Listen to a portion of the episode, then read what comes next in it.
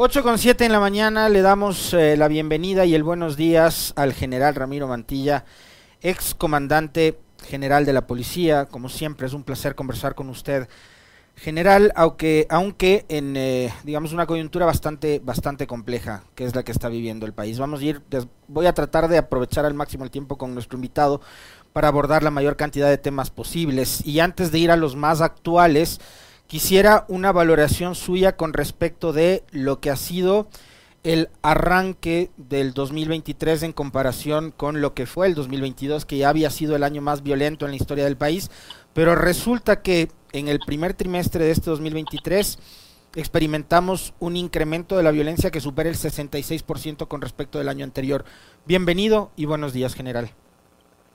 Buen día, un saludo cordial, gracias por la invitación. Sí, eh, es eh, más que preocupante la situación de violencia en el país y los datos que usted los maneja, eh, tengo conocimiento, inclusive yo creo que tal vez este año terminemos con una cantidad superior o igual a los 4.000, más de 4.000 muertes violentas que hubo en el 2022.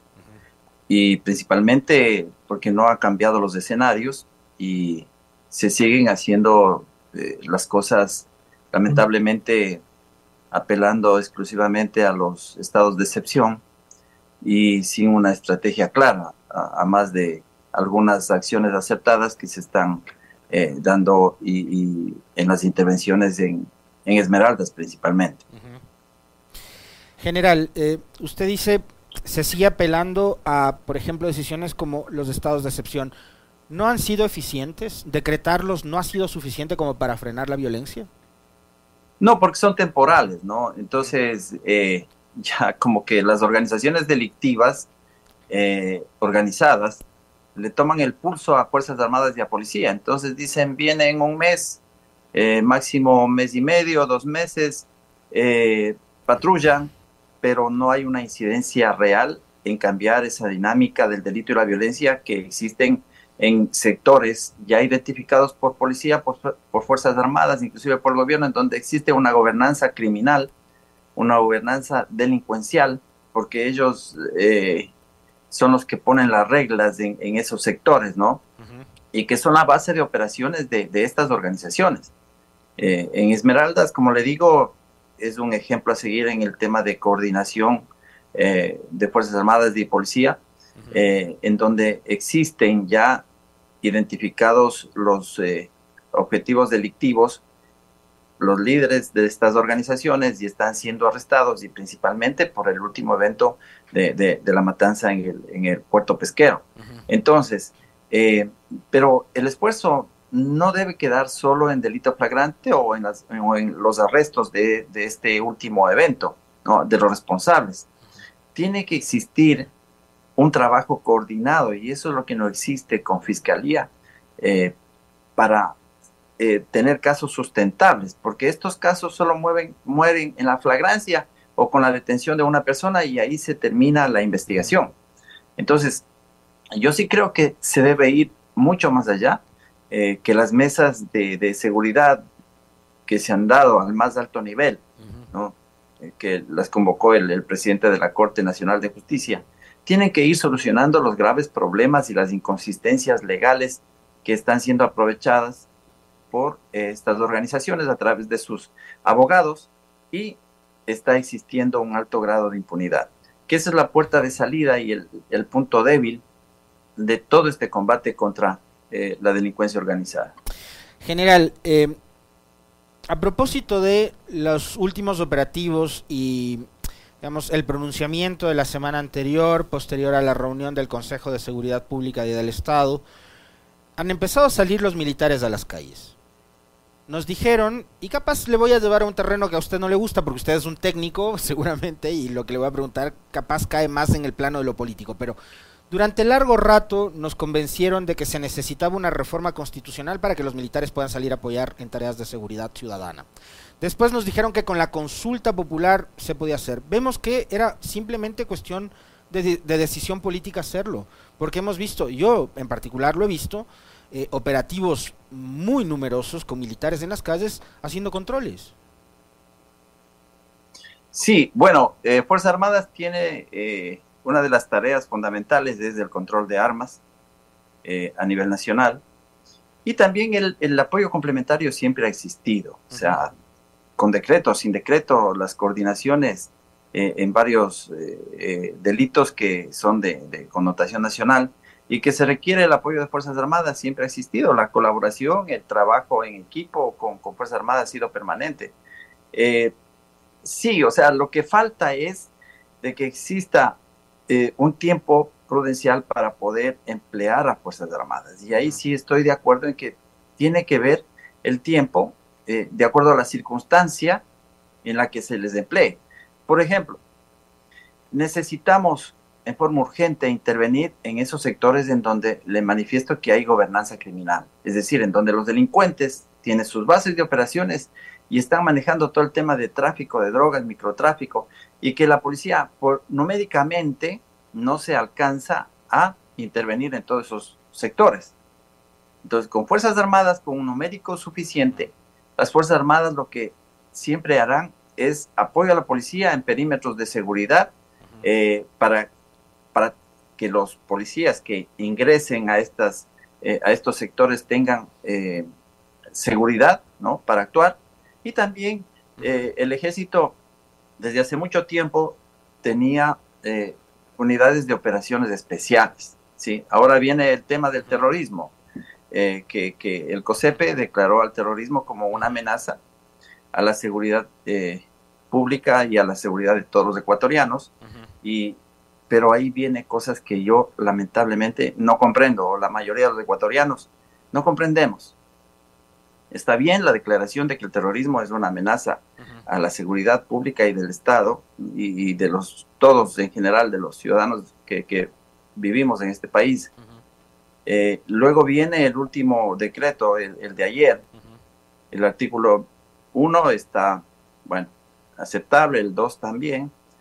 Pero el tercero dice, si ustedes, pero no se preocupen porque si hacen uso de las armas de fuego, y son sometidos a procesos judiciales, el SNAI les va a dar un lugar en donde se les protegerá de las amenazas o, o, o los intentos del resto de organizaciones hagan para eh, eh, en contra de su vida. SNAI o sea, que no que no puede controlar las cárceles tal y como están pretenden que, que a los eh, policías y militares que sean además digamos están anticipando que van a ser procesados que les garanticen es, su sea, seguridad. ¿Por qué tienen ¿Por qué tiene que poner en un decreto ejecutivo una paradoja como esta que no viene al caso?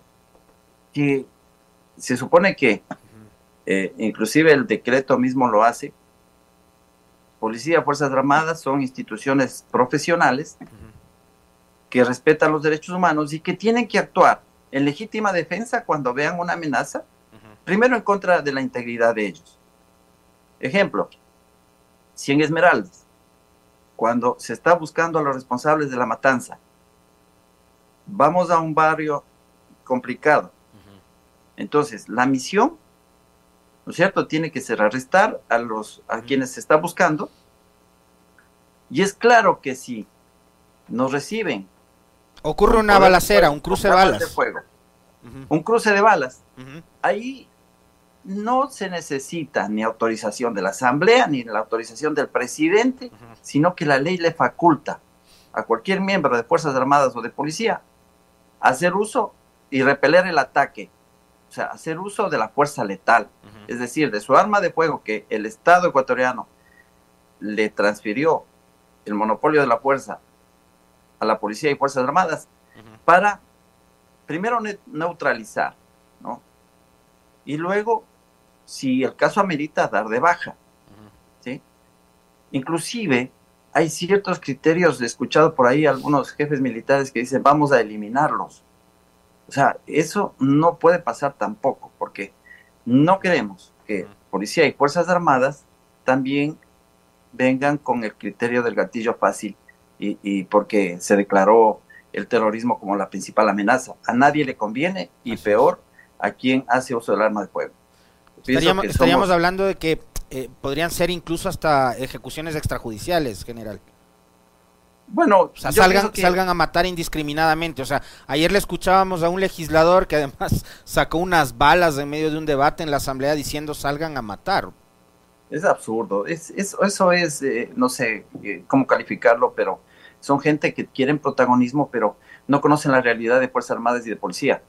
Fuerzas Armadas y Policía está conformada por gente muy profesional, muy técnica y que siempre, siempre, en toda eh, guerra, yendo al nivel más grande, en todo enfrentamiento, en todo conflicto, por ahí habrá una que otra, uno que otro exceso, pero que no es la generalidad, ¿sí? Entonces, eh, lo, que, lo que hubiese querido que en ese decreto ejecutivo, en lugar de que conste que si van a, ser detenidos por procesos de la lucha contra el terrorismo, serán tratados bien por el SNAI, hubiese preferido que pongan que el gobierno nacional garantizará la defensa, ¿no? La defensa jurídica de cada uno de los miembros que por una u otra situación estuviera inmerso en un proceso de investigación. Suficiente. Entonces, quien lee eso como policía o como militar, se siente respaldado para actuar en la ley. O sea, ese es el objetivo, o debió haber sido el objetivo de firmar un, decreto en el cual eh, se emplea a Fuerzas Armadas en apoyo a la Policía Nacional. En la primera respuesta en esta conversación, el general Ramiro Mantilla decía, se sigue apelando a los estados de excepción y está claro que todavía no hay un plan estratégico. El gobierno, como para dar un giro en el manejo de la seguridad, que uno puede considerar por los perfiles profesionales, es acertado sacar a una persona que se dedica a la actividad política y que desconoce de los temas relacionados con seguridad, como Diego Ordóñez, y poner a un, a un par de generales retirados del ejército a manejar los temas de seguridad. Uno entendería que por el perfil es lo adecuado. Vienen Paco Moncayo como consejero de gobierno en temas de seguridad y el general eh, Bravo, Wagner Bravo, como secretario de seguridad. Lo primero que dice Paco Moncayo es, al darnos cuenta de que no había un plan estratégico, nosotros le hemos presentado al gobierno un plan estratégico. Hace algunos días atrás, el ex ministro de Gobierno, Patricio Carrillo, decía, desde el gobierno de Lenín Moreno había un plan de seguridad al 2030. La pregunta que me hago yo, que me hice apenas de escuchar al general Carrillo, es, ¿por qué siendo él ministro del Interior no lo ejecutó? Y ahora, mi pregunta a usted, general Mantilla, es, ¿cuántas expectativas nos podemos generar los ecuatorianos a partir de la incorporación del general Moncayo, del general Bravo y el manejo de la seguridad en manos de estos dos ex uniformados? Bueno, empecemos por el plan. Sí hay un plan del 2019 hasta el 2030, pero es un plan teórico. O sea, un plan, es un, plan como una tesis. Yo lo he leído, o sea, son eh, investigaciones, el, documento muy, muy bonito. Eh, o sea, eh, si alguien estaría haciendo la tesis para, el, para la maestría y todo estaría muy bien. Pero no es un plan realmente que, determine qué es lo que hay que hacer y cómo se debe trabajar en equipo, ¿no? O sea, eh, son, como le digo, doctrinal, ¿sí? Y eso tiene que irse eh, aplicando en, eh, o acomodando o adecuando en todos los niveles de gobierno. Ahora, el nombramiento de los dos generales del ejército eh, de Fuerzas Armadas, eh, para mí es correcto, son unos dos muy buenos oficiales que han tenido su trayectoria militar eh, impecable y que pueden generar una, un apoyo ¿no? al gobierno en la toma de decisiones y en el asesoramiento primero, pero sin embargo que no se cree una corriente de militarizar la seguridad. ¿no? Entonces ahí viene un tema mire, yo con mucha preocupación he visto, y, por eso le digo que no puede haber el plan, pero el plan está guardado, ¿no? Y, no han visto en qué se puede aplicar, porque veo eh, como improvisación, o sea, militares en, los, en el interior de los centros comerciales. O sea, mientras la gente está paseando, comprando, comiendo, eh, alimentándose en los patios de comida, están dos militares con armas largas recorriendo eh, los centros comerciales.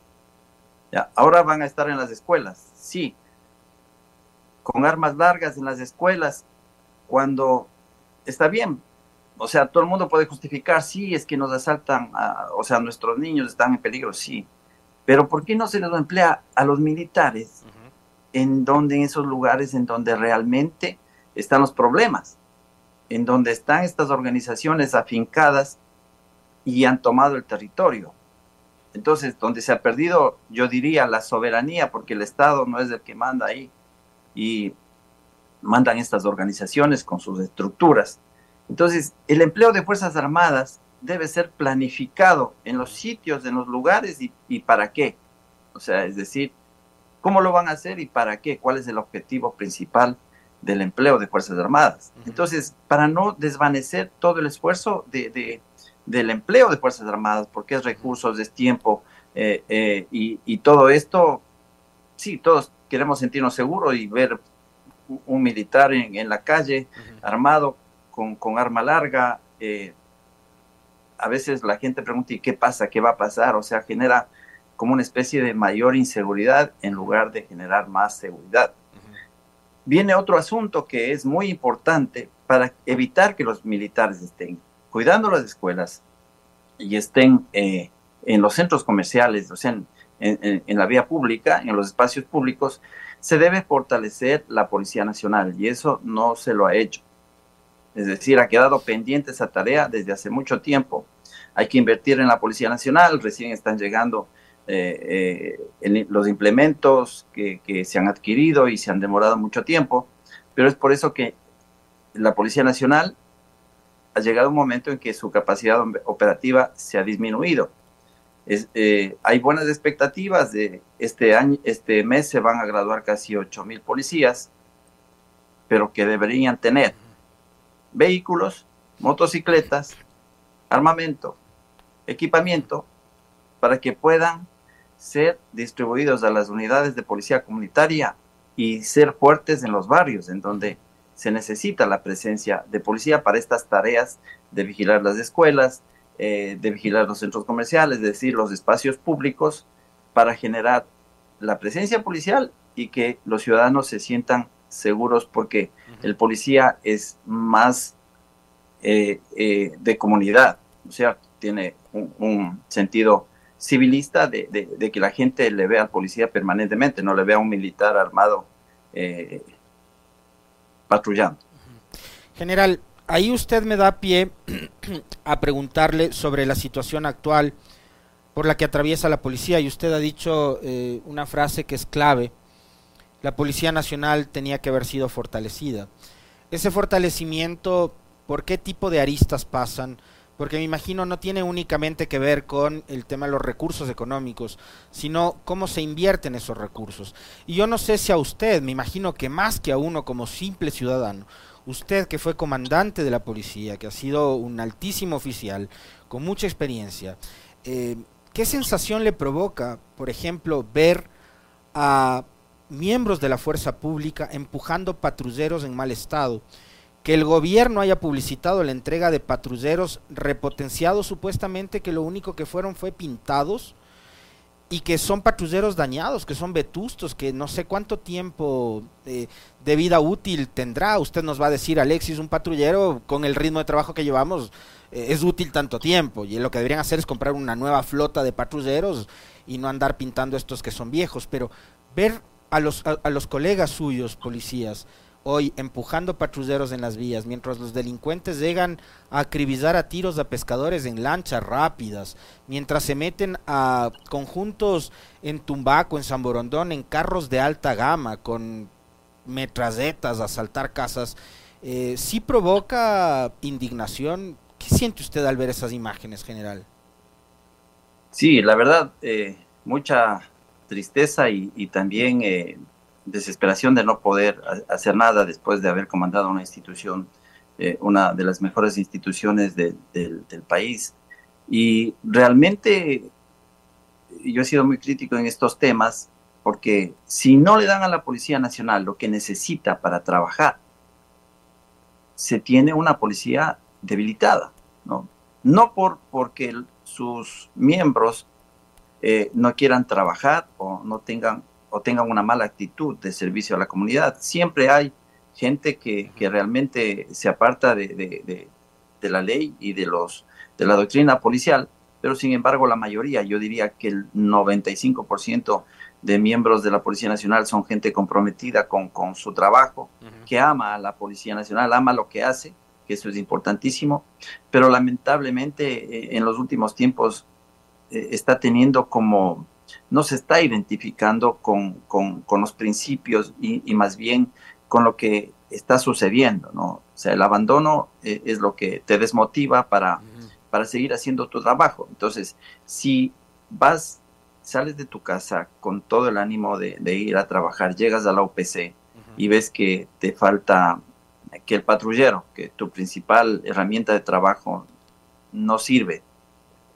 Entonces no tiene la batería buena, que los frenos, entonces empieza eh, el jefe de esa unidad policial, empieza a pedir al alcalde eh, que por favor le ayude en el mantenimiento, que tiene, por esta época de lluvias, tiene goteras en la UPC, eh, entonces ¿A qué momento se va a preocupar de trabajar si lo primero que se está preocupado es cómo solucionar los problemas que tiene para realizar su trabajo? Es por eso que se debe tener una policía fortalecida, ¿sí? Una policía que tenga todo lo que necesita para cumplir con su trabajo. No podemos pedirle más a la institución. Lo que sí, la institución se ha fortalecido en, en la lucha contra estos grupos de delincuencia organizada por sus unidades especiales, que en buena hora eh, tienen lo necesario para, eh, para hacer su trabajo.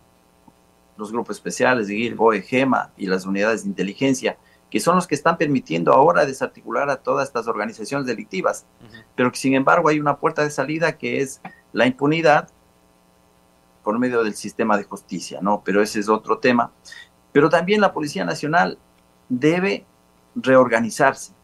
Ya se necesita eh, más policías con técnicas y con competencias especiales, como por ejemplo manejo de armas largas, eh, yo diría intervenciones, ¿no? Eh, no al nivel del grupo de intervención y rescate, pero con operaciones policiales especiales para que pueda hacer frente a estas eh, organizaciones delictivas que tienen alto poder de fuego, que tienen a disposición los recursos, porque si quieren comprar un dron lo hacen inmediatamente, si quieren comprar un fusil lo hacen inmediatamente. Entonces ellos están más armados y más protegidos que, los policías. Y eso es un mal mensaje para, primero para los policías y luego para los ciudadanos. Una de las decisiones que ha adoptado también el gobierno en los últimos días, eh, general y que digamos también ha, sido susceptible a modificaciones, aclaraciones, etcétera, etcétera, es el libre porte de armas. ¿Cuánto puede aportar en una sociedad que los ciudadanos comunes y corrientes como uno eh, portemos armas? Bueno, yo no le veo eh, un aporte para la disminución del delito y la violencia. Eh, quien porta un arma cree que va a estar en las mismas condiciones, ¿no?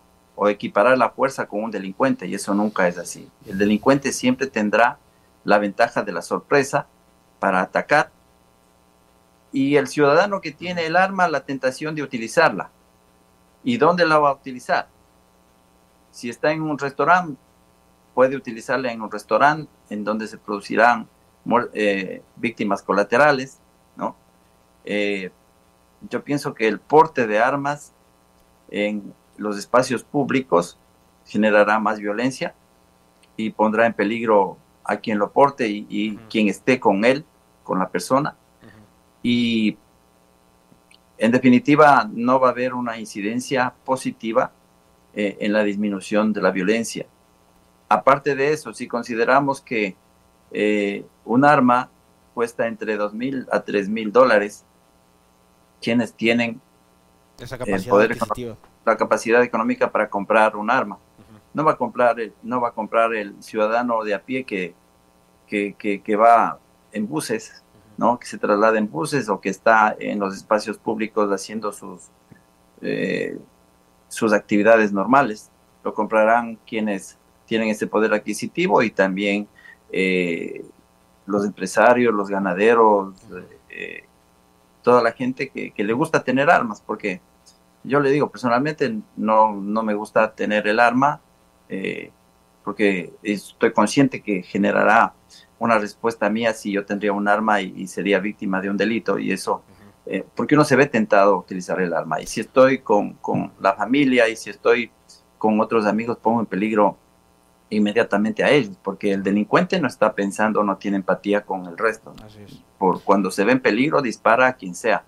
En cambio, uno sí tiene empatía y trata de no eh, o herirle por lo menos o, amedrentar, pero sin embargo, eh, es, hay mucha diferencia en eso. Igual, quien hace uso del arma no piense que porque hay el libre eh, o el porte autorizado de armas va a estar exento de procesos judiciales si alguien que tiene autorizado el porte de armas hace uso de ella y produce la muerte de un ciudadano, sea delincuente, sea sospechoso, sea lo que sea, tendrá que responder en un proceso penal para ver si eh, se dieron las circunstancias de la legítima defensa. O sea, el, el, tema es más complicado que solo obtener el permiso. Así es. Fíjense ustedes la reflexión de un policía que está entrenado además para la utilización de este tipo de artefactos que prefiere no, no andar a cargarlo. Em, yo le mencionaba hace un momento sobre el tema de, de, las capacidades operativas que tiene la policía. Usted habló también de los UPCs, yo le mencionaba el tema de los patrulleros, que son imágenes que han circulado permanentemente en redes sociales. Y esta semana, y lo comentábamos nosotros ayer, eh, ocurrió un hecho lamentable, que es el asesinato de dos policías más, a los tantos que ya han ocurrido. No son solo los últimos sargentos Alcíbar y Tualombo, sino que son decenas de policías que eh, en el cumplimiento de su deber eh, han sido asesinados por eh, grupos delincuenciales. Pero justo el de esta semana en la, en la troncal, en la provincia del Cañar, se ve a dos policías que además andaban patrullando después de haber frustrado un asalto a una entidad bancaria. Entonces digo, ahí debería haber un trabajo de inteligencia como para, no sé si resguardar al equipo de seguridad que eh, actuó en dicho eh, operativo para cuidarlos, no sé, pero adicionalmente las imágenes que se ven en general eh, dan cuenta de dos policías que son atacados, que son asesinados y que no contaban ni siquiera con chalecos antibalas. Así es, es lamentable que la muerte de, de, los funcionarios policiales y como usted bien lo manifiesta, hay, hay muchas muertes, ha habido muchas muertes de policías cumpliendo con su deber eso significa que, la amenaza, ¿no? O sea, que perdieron el miedo no solo a la institución, sino al Estado. Es decir, estos grupos están creyendo que pueden hacer lo que quieren y ya atacar a un policía es que no respetan y no van a respetar a nadie. Es por eso que la estrategia, la estrategia del gobierno tiene que ser una respuesta contundente y en los lugares en donde realmente están estas organizaciones. Se están eh, distribuyendo ¿no? estos grupos delictivos, los choneros, los tiguerones, todos los, estos grupos, estos ocho grupos que existe un estudio eh, de, de, ONGs que se dedican a, a estos estudios de, del delito y la violencia a nivel de Latinoamérica. Hay ocho grupos que que están en Ecuador y que tienen estructura. Y estos están, están generando eh, actividades en diferentes, ya casi en la mayoría de las ciudades, en ciertos sectores y ciertos sectores estratégicos, ¿no? En donde, eh, por ejemplo, las, las eh, condiciones de las ciudades son específicas y son el nexo o, o, por sus vías comunican o conectan a varias ciudades. Por ejemplo, ahí viene la troncal, viene eh, el tema de Santo Domingo, eh, Quevedo, eh, inclusive las rutas de la droga, ¿no? Ahí vienen los problemas también de minería ilegal. Es decir, que todo eso se debe analizar en contexto y empezar con acciones de contrainteligencia, inclusive en la Policía Nacional y en Fuerzas Armadas. Estas acciones de contrainteligencia es eh, negar información y proteger los recursos que tienen las instituciones. Entonces, eh, se debe proteger inclusive a, los policías. ¿Y cómo es la forma de proteger a los policías? Eh, primero, darles todo el equipamiento, ¿no? Por ejemplo, en, sectores ya no se puede patrullar en un vehículo normal. Así es. Entonces, estaba escuchando que para Fuerzas Armadas eh, ya se han comprado vehículos tácticos. Yo hace mucho tiempo... Me imagino que blindados, por ejemplo, general. Debe ser, o semi blindados. Y yo hace mucho tiempo también pedí que se compre para la Policía Nacional los vehículos tácticos para que puedan patrullar tranquilamente y que sean también su presencia disuasiva para estos grupos. O sea, ya no te pueden atacar cuando ves que tienes, que eres fuerte, que eres más fuerte que ellos. Te atacan porque te ven débil. O sea, porque y, y como digo, o sea, el delincuente actúa con la sorpresa. Entonces, mire que llamaron para a, los compañeros que fallecieron para que vayan a verificar un accidente de tránsito y fueron emboscados. Entonces ya no estás frente a un delincuente común. Y la capacitación al interior de la institución debe ser eso, ¿no? Medidas de contrainteligencia, medidas de autoprotección también para los policías, porque estos grupos no tienen empatía con nadie y le ven a la Policía Nacional como su principal barrera para el cumplimiento de sus objetivos delictivos. Le quiero agradecer infinitamente al general Ramiro Mantilla, ex comandante de la Policía Nacional. Como siempre es un gusto conversar con usted, general. Un fuerte abrazo. Gracias, gracias. Un saludo a todos. Gracias, gracias por haber aceptado la entrevista.